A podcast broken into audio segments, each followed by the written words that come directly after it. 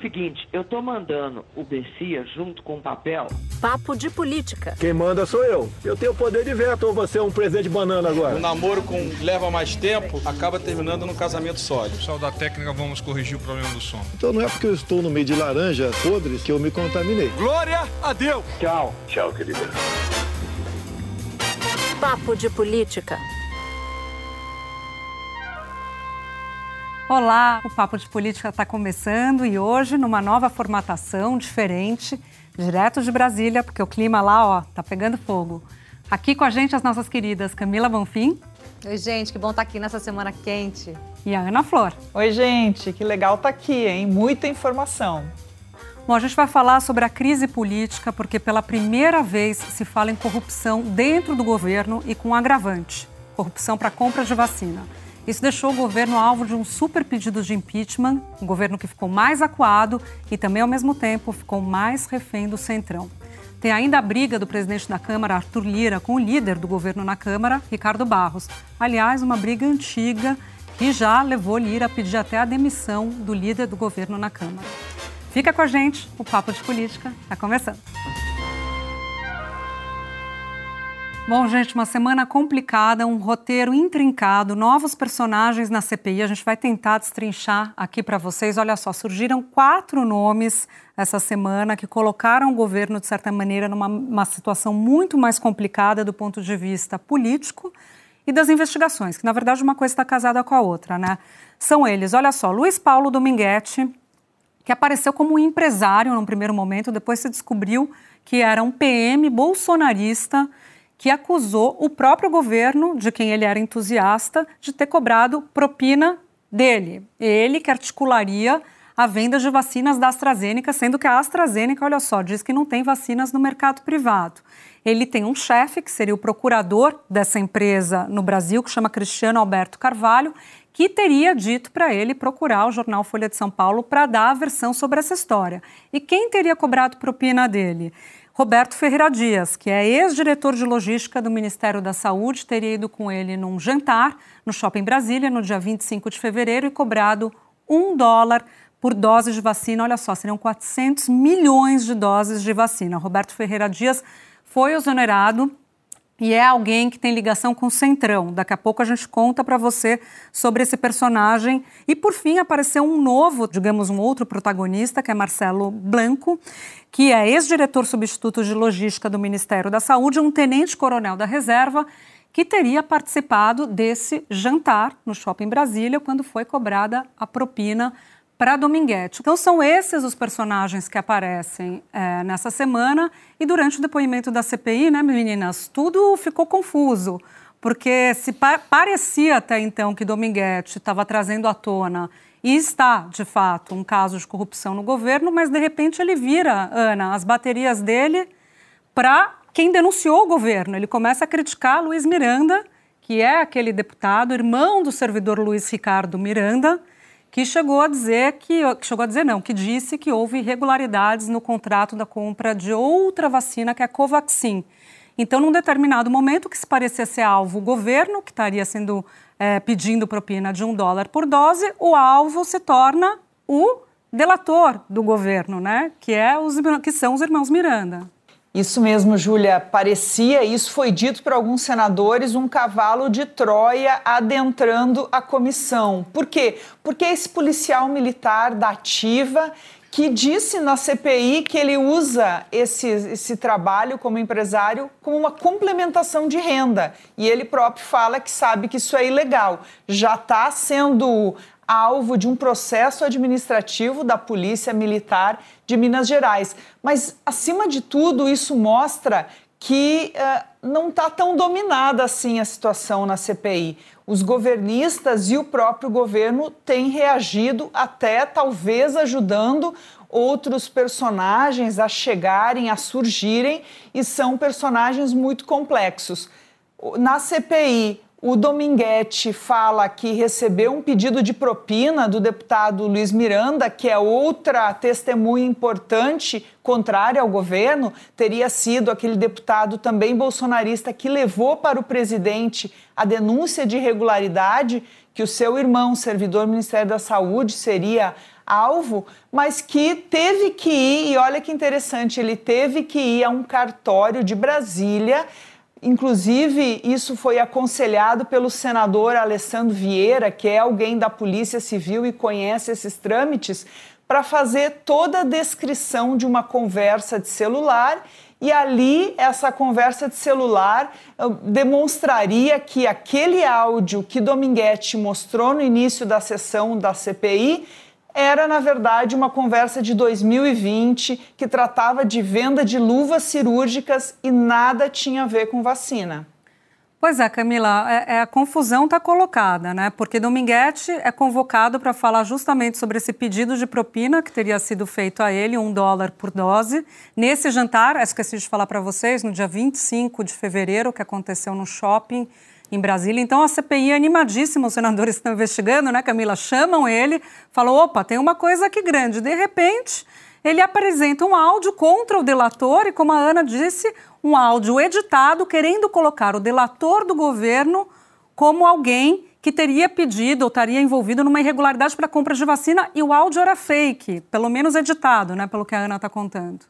Para você ver, né, Juliana, como é que o personagem entra na CPI com uma roupa, ou pelo menos com uma expectativa para todo mundo que está assistindo, e no meio da situação as coisas vão mudando. Olha só, ele chega com uma prova, com um áudio, que sempre é algo que costuma estremecer a República, né, porque é uma prova, geralmente, aparece com aquilo para mirar os irmãos Miranda, ou seja, mirar os denunciantes do governo, e ao longo dessa situação, como a Ana mostrou e obteve aí esse documento do cartório, essa versão ela ruiu no meio da CPI durante a sessão. Então, para você ver como está a temperatura aqui em Brasília.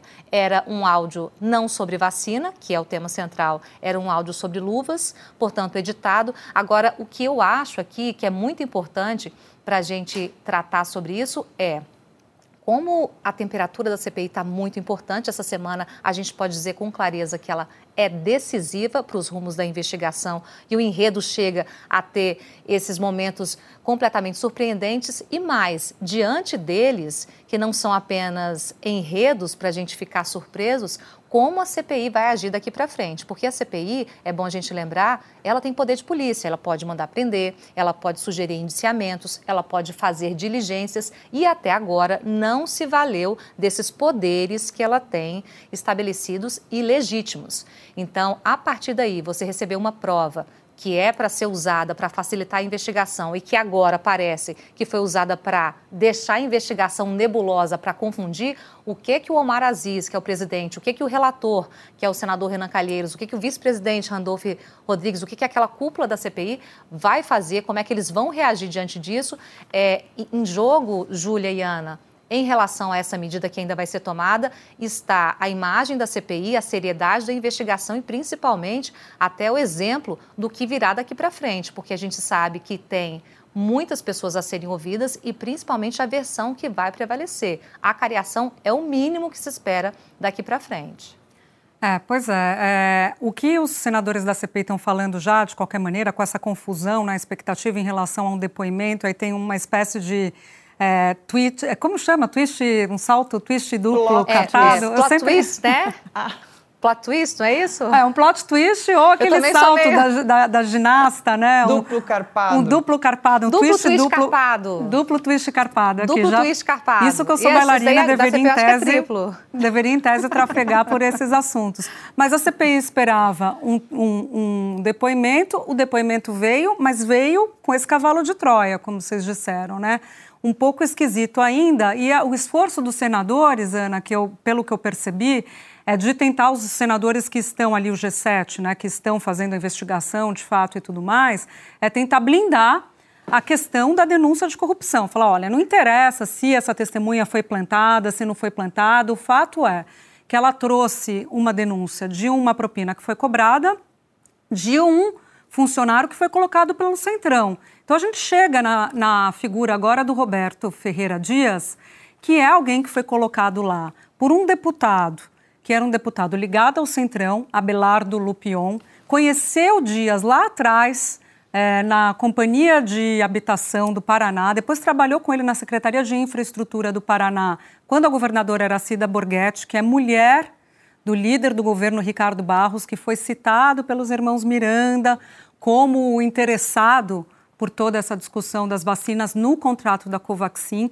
E esse Roberto Ferreira Dias, ele tem esse padrinho importante, que é Abelardo Lupião, e o filho, Bruno Lupion, de acordo com uma fonte minha, na Casa Civil fica lá registrado Bruno Lupion como o, o quem está bancando né, a indicação de Roberto Ferreira Dias, bancava, e depois, Abelardo Lupião, que era muito próximo ao Columbre, Camila, ele Lupion trabalhou pra, pela eleição de Alcolumbre, presidente do Senado e tudo mais. Alcolumbre é que vira, de certa maneira, o padrinho também de Roberto Ferreira Dias. Porque quando quiseram mexer no Roberto Ferreira Dias, Alcolumbre, por causa de Lupion, teria barrado.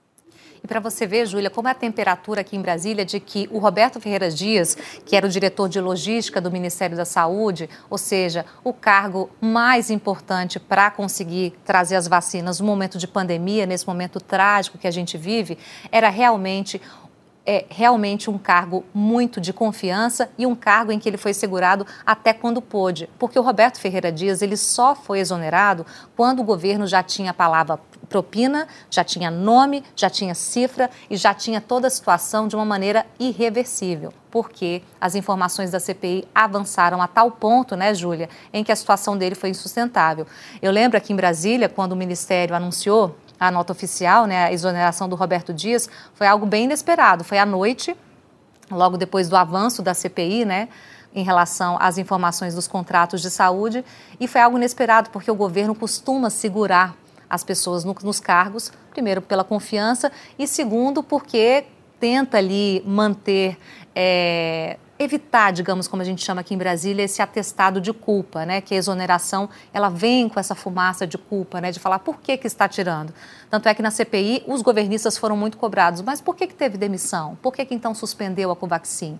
E aí é isso que o governo tenta explicar de uma forma que nunca fez antes, porque geralmente mantém as pessoas no cargo e não as tira. Mas é o que a gente está vendo completamente diferente a partir de agora, né, Júlia e Ana? É, a gente vê esse DNA, né, Ana, do... Desculpa, vou passando a bola para você, mas só jogar com esse gancho, Ana, esse DNA dessa indicação de um cargo tão importante, que é esse cargo de logística, eu estava apurando que essa secretaria, essa direção, diretoria de logística, ela está... É ela fica abaixo de uma secretaria e essa secretaria, tradicionalmente, e a diretoria são loteadas pelo PP, desde o governo Temer. A secretaria com o pessoal mais ligado a Ciro Nogueira e a diretoria com o pessoal mais ligado a Arthur Lira.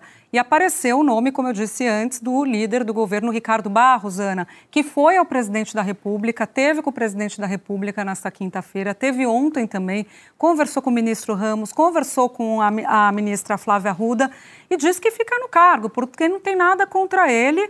Como quem diz, esse esquema no PP não é meu, é da outra turma. Ele, por exemplo, enquanto explodia toda a situação na CPI, ficava publicando fotos de reunião no Palácio do Planalto falando de reforma administrativa. Pois é, como se nada estivesse acontecendo. Lira, de acordo com as informações que eu tive, advogou pela saída de Ricardo Barros nesse embate que eu estou dizendo que, né, que a gente está contando, na verdade, que existe dentro do PP. O Ricardo Barros e o escândalo Covaxin, nessa semana, eles ganharam contornos muito mais sérios, muito mais graves e formais. Por quê? Porque a Covaxin virou um inquérito criminal. O que, que isso quer dizer? Haverá responsabilizações criminais para várias pessoas, com foro ou sem foro, isso ainda vai depender do andar da investigação. Mas não parte mais daquela tese de improbidade administrativa, de um inquérito administrativo. Agora a gente está falando de responsabilização criminal e em duas frentes, no Ministério Público Federal e na Polícia Federal tudo que não aconteceu estava se cobrando que deveria ter acontecido, nessa semana aqui em Brasília já aconteceu. A PF abriu inquérito, o Ministério Público Federal também transformou o que era administrativo em inquérito criminal, dando essa dosagem de gravidade que ainda não tinha acontecido. Portanto, o desenrolar desse caso, inclusive chegando a Ricardo Barros, é algo previsível e algo que preocupa sim.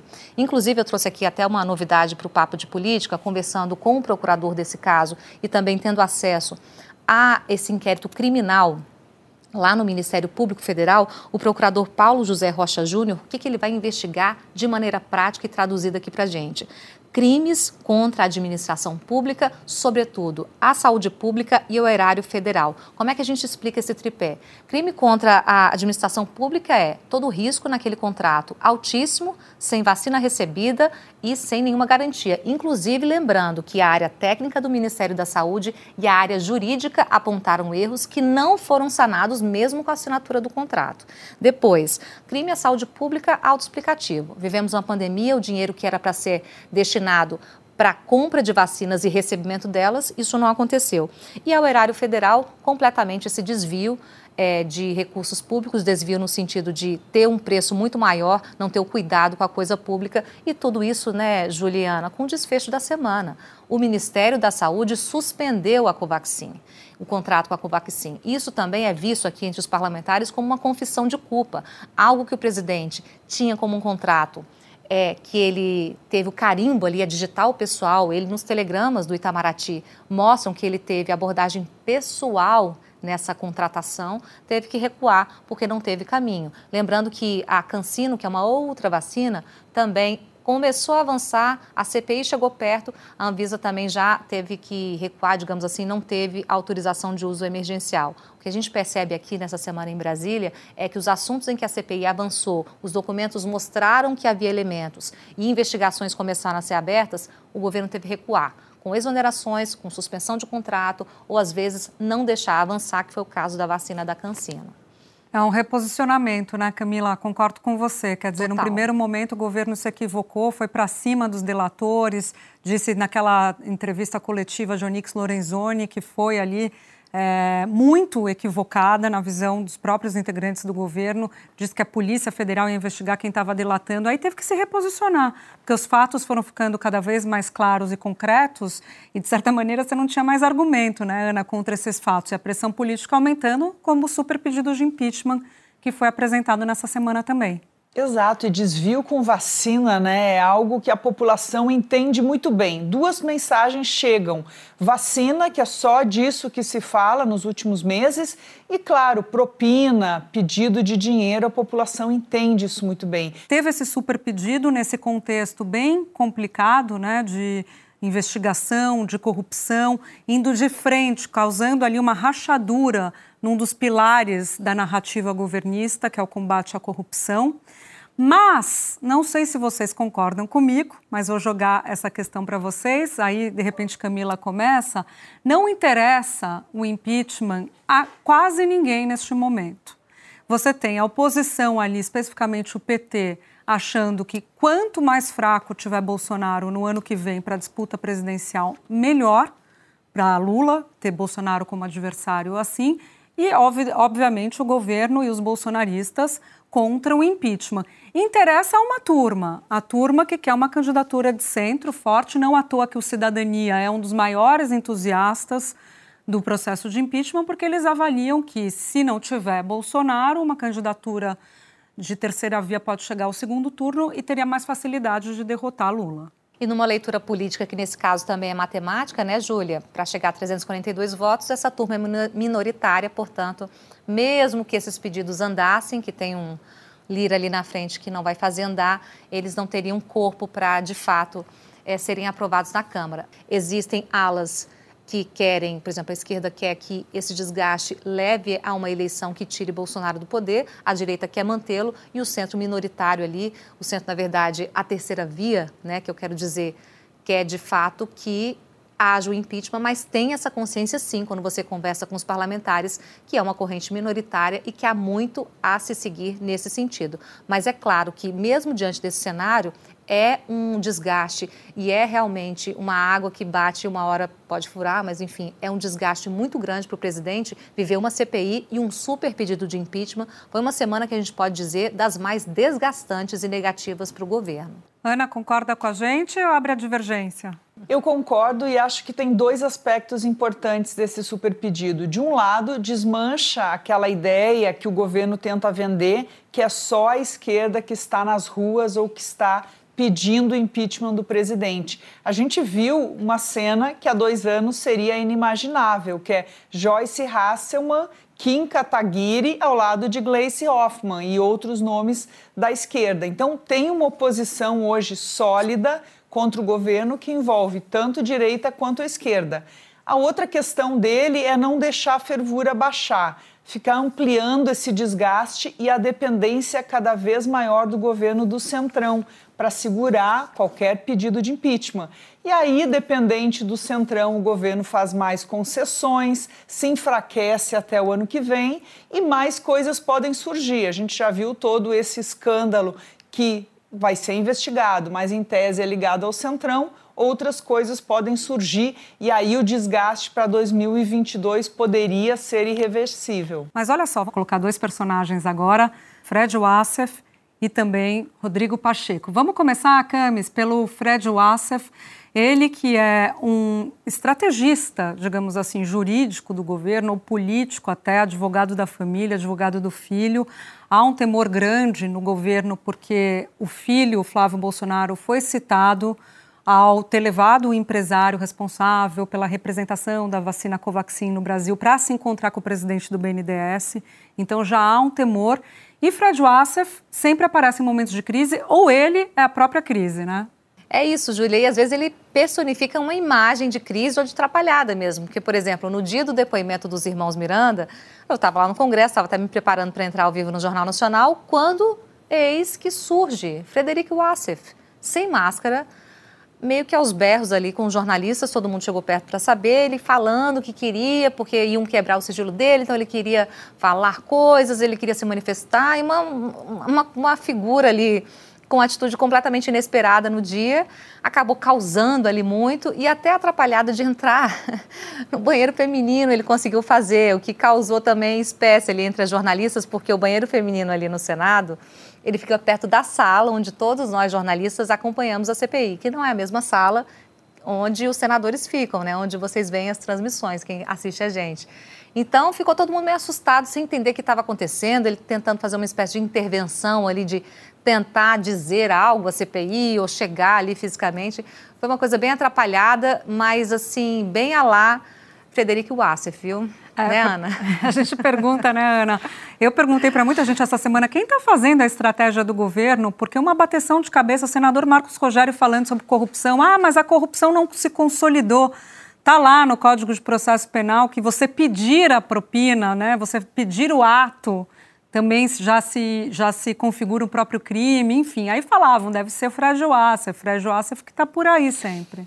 E ele que ficou um tempo escondido depois daquele episódio de Atibaia, de encontrarem né, o, o, o, Fabrício Queiroz na casa dele, no suposto escritório dele. Agora não, ele transita pelo Palácio do Planalto, vai nos eventos, dá essas pintas no Congresso Nacional e está ali reclamando seus direitos. Tanto ele quanto Flávio Bolsonaro estão reclamando das quebras de sigilo. Sobre estrategista, até agora o governo tem deixado nas mãos da AGU, mas talvez vai ter que pensar em alguém bem mais especializado na área criminal.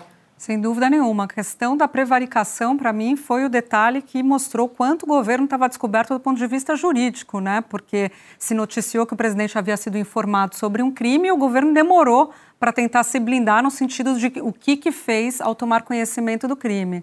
Eu lembrei, me passou muito pela minha cabeça, queria ouvir vocês, o Márcio Tomás Bastos. Vocês lembram como o Márcio Tomás Bastos, que era ministro da Justiça na época do governo Lula, quando começou todo o escândalo do mensalão, como que ele, né, Ana, articulou ali a defesa e se reuniu, inclusive, com integrantes do, da oposição, que era o PSDB à época, para conseguir barrar um projeto, um processo de impeachment. E a oposição até hoje, o PSDB, né, hoje lamenta isso, porque fez o cálculo errado. Eles achavam que o Lula ia se enfraquecer com todo o processo e empurrar a discussão até 2006, que era eleição, e lá Lula seria nocauteado. E não foi o que aconteceu. Muito porque a economia estava bombando, internacional, o Brasil estava com enxurrada de dólar, dinheiro entrando e tudo mais, o governo estava bem avaliado esse seu paralelo, Júlia, bate exatamente com o que alguns aliados importantes, viu, no Congresso planejam para o governo Bolsonaro. Eles reconhecem que o governo está nas cordas, o presidente está muito mal nesse momento, mas acham que tem fôlego até 2022, porque tem um ano até a eleição. Então, por isso eles estão tocando, tentando tocar a reforma, um pacote, imposto de renda, benesses, para deixar um caminho mais suave no ano que vem, quando eles também calculam que a pandemia já vai ter passado, a população vai estar vacinada e aí pode ir para polarização. É um cálculo arriscado, mas que pode fazer sentido. É arriscado, inclusive, né, gente, porque até você atravessar e chegar onde a Ana falou, que é realmente o cálculo dos estrategistas, é, o caminho mais difícil está sendo atravessado com pouca estratégia. Se a gente lembrar que a prevaricação, que era um, um crime previsível, assim que o deputado Luiz Miranda e o irmão dele o servidor do Ministério da Saúde, Luiz Ricardo Miranda, disseram que o presidente cometeu ao saber do caso da Covaxin, inclusive nominar quem estaria envolvido, o Ricardo Barros, líder do governo na Câmara, o tempo que se levou para ter uma resposta a isso, para apontar o que foi feito, para inclusive dizer que ia pedir inquérito, abertura de inquérito na Polícia Federal, já mostra o tamanho do amadorismo nessa nessa estratégia ou na falta dela, e principalmente nas outras questões. Agora, uma coisa que eu percebi aqui em Brasília, que foi muito notada também pelos políticos, foi a reação é, surpreendentemente um tom abaixo do presidente diante da, que a gente pode dizer, maior crise que ele está vivendo, porque tem corrupção, propina com nome e com cifra. Ele não tem saído do controle, como ele tem como ele vinha fazendo com repórteres, xingando, falando coisas inomináveis, não tem gritado, ele tem atacado, mas me parece com algumas com algum tipo de controle, de assessoramento ou até mesmo como a gente pode perceber, com algum tipo de cautela mesmo, percebendo a gravidade da crise. Então, o que a gente, a leitura que a gente faz aqui em Brasília é que o governo está nas cordas, como a Ana falou, e está sentindo e avaliando essa gravidade ao longo do dia, assim, não tem algo construído preparado, preventivo para enfrentar essa crise. É, eu, eu, até concordo com você também nessa leitura da, do presidente mais comedido nos últimos dias, né? Talvez ao mesmo tempo que ele chamou os integrantes da CPI, né, do G7 de sete ladrões. Então, mas, mas eu acho sete que tem aí. bandidos, né? É, é, desculpe, sete bandidos, né? Mas tem aí um comedimento. É, Perto por, do que ele fazia, né? É, é, tem a ver, eu acho, com, é. com o fato de você ter, pela primeira vez, o caso da corrupção, como você falava, né? Um caso de corrupção dentro do governo de um presidente que dizia que não havia corrupção no governo dele, que já começou a perder, de certa maneira, essa credencial que foi fundamental para ele se eleger em 2018 quando já teve o primeiro embate, por exemplo, com o Moro, que ele leva para ser, uhum. dar o lastro no governo dele como governo do combate à corrupção, se elege com esse discurso, e Moro já sai falando que ó, os projetos anticorrupção não foram aprovados, houve interferência na Polícia Federal e tudo mais. Mas é uma situação complicada que se reflete até queria ouvir vocês também sobre isso, na própria situação dos governistas na CPI, né? Um senador me disse que Ciro Nogueira falou para ele, um governista de primeira hora, Ciro Nogueira, que ele teria dito que ele estava numa fria, né, defendendo o governo, porque o clima foi mudando. E aí a gente vê Bezerra que fica naquela situação, né, Ana, além de uns papéis, que, ao que tudo indica, o Palácio Vermelho, do Planalto... Quase roxo, berrando na CPI, né? Mas sabe qual é o principal sinal disso para mim, dessa preocupação? É que Flávio Bolsonaro agora é presença constante na CPI. Nessa quinta-feira, ele chegou às nove da manhã e estava ali reunido com esse grupo governista. Então, ele não está deixando passar. Não vamos esquecer, ele é o filho do presidente. Se tem alguém que articula politicamente para o presidente, é Flávio Bolsonaro, com carta verde para tudo. E aí, um uhum. personagem importante para a gente falar é Rodrigo Pacheco, porque para o governo ideal, como vocês falavam, era enterrar a CPI e deixar a CPI o quanto mais distante da eleição de 2022, melhor. Mas é, tem um pedido para prorrogar, né, Ana? Foi lá para o Pacheco, que tem que. Eu conversei com, com gente que entende de regimento e me falou: olha, isso é protocolar, tem que ler o regimento numa sessão, ler o pedido numa sessão e tá, e tá prorrogada. Exato, porque as assinaturas já têm. Então, sei lá, os senadores, em última hipótese, podem obrigar via Supremo para que seja lido, mas o próprio Pacheco disse que não vai fazer esse, não vai ser o empecilho. Tanto em conversa com o senador Renan Calheiros, que foi conversar com ele dizendo que estava indo dialogar com a experiência de quem foi presidente do Senado e que diz para ele: olha, a CPI pode funcionar no, no recesso, é remoto, não precisa ter recesso, a CPI pode ser prorrogada agora, quanto com o presidente da própria CPI, Omar Aziz, e que a conversa foi muito amistosa. Rodrigo Pacheco não, não esbarra, não, ba, não, não topa de frente com nenhum colega ele é sempre muito mineiro nisso e falou que não vai atrapalhar a renovação. Talvez ele está dando um tempo para o governo ver se o governo tira assinatura, mas vai ser muito difícil, porque tinha 35, agora tem 34, mas o Senado precisa só de 27. E aí aquela, aquela discussão que a gente sempre acaba fazendo, né? A questão eleitoral e qual que é o jogo do Rodrigo Pacheco, eu já citei aqui no papo, né, uma frase que é atribuída a Darcy Ribeiro, dizendo que o Senado é o paraíso, que você não precisa é, abrir mão né, de nada e pode continuar buscando outras eleições sem perder o cargo de senador. E o Rodrigo Pacheco cotado para ser candidato a presidente. Então ele tem esse jogo com o Palácio, é alguém que foi eleito com a ajuda do Palácio. Embora eu acho que é uhum. superestimada, até queria te ouvir, Camila, eu acho que é superestimada a ação do Onix Lorenzoni na eleição é, tanto de Alcolumbre, depois, aí Alcolumbre na de Pacheco, né? Mas é, ele teve o apoio do Palácio e ele se descola um pouco do Palácio nesse momento com essas questões relacionadas aos municípios mineiros na Sudene, a vazão de água dos rios também para lidar com a crise energética. Ele se descola, mas muita gente diz ele não é candidato ao Palácio. Ele sabe das limitações, sabe que não tem tempo de ficar conhecido, ele está mirando mesmo o governo de Minas. Isso, e ele é muito, o Rodrigo Pacheco, para quem conhece ele aqui em Brasília, ele é muito de calcular os movimentos dele, né? Eu acho que o pé que está agora é esse, governo de Minas, eu acho que se a coisa virar, vai ter um cálculo muito preciso daqui para lá. E é tanto que essa coisa do cálculo político dele e dessa mineirice, digamos assim, usando de uma forma positiva também de calcular, de ir devagar, é muito forte nele, que inclusive ele usa isso para a questão da CPI, tanto da prorrogação quanto do recesso. A gente está aí perto de um recesso, não se sabe se a CPI vai parar ou não, e ele sabe que já poderia ter tomado essas decisões e ainda não tomou. Ele vai empurrando, porque isso dá poder para ele de negociar o que ele quiser e também está dentro do lastro do regimento. Mas é fato que o seguinte, Rodrigo Pacheco já foi avisado que mesmo não tendo uma corrente majoritária para interromper o recesso, a CPI vai continuar trabalhando, mesmo que informalmente. Ela, se houver recesso, não vai poder votar, não vai poder ouvir depoentes ali, mas ela tem caminhos. A CPI pode fazer diligências, quais seriam? Por exemplo, pode ouvir secretamente um, o Witzel, se fosse o caso, né, se quiser marcar para a época do recesso.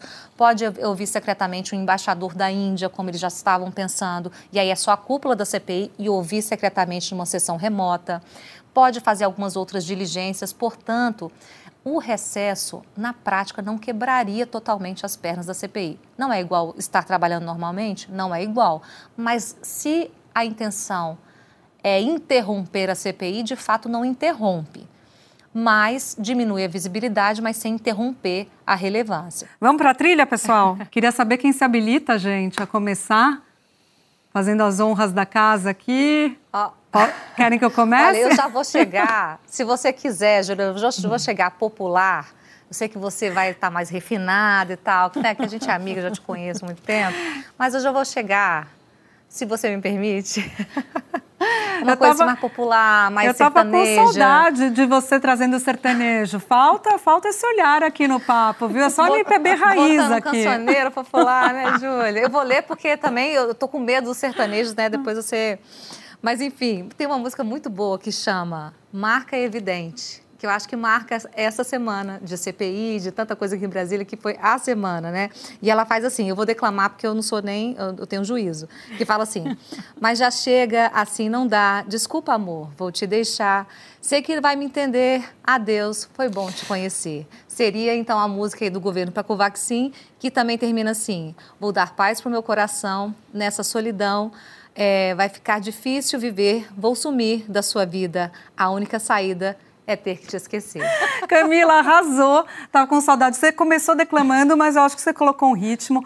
Eu vou agora fazer a minha trilha, vou deixar na Flor por último, que ela foi tão bem na nossa última trilha aqui no Papo, ela cantou tão lindamente que eu acho que ela merece encerrar o programa. Eu vou de Chico Buarque falando um pouco sobre essa confusão da pessoa que foi delatar o governo na CPI, acabou delatando o delator do governo, enfim. Carlos que amava Dora, que amava Lia, que amava Léa, que amava Paulo, quer dizer, toda a confusão colocada um atrás do outro, Ana.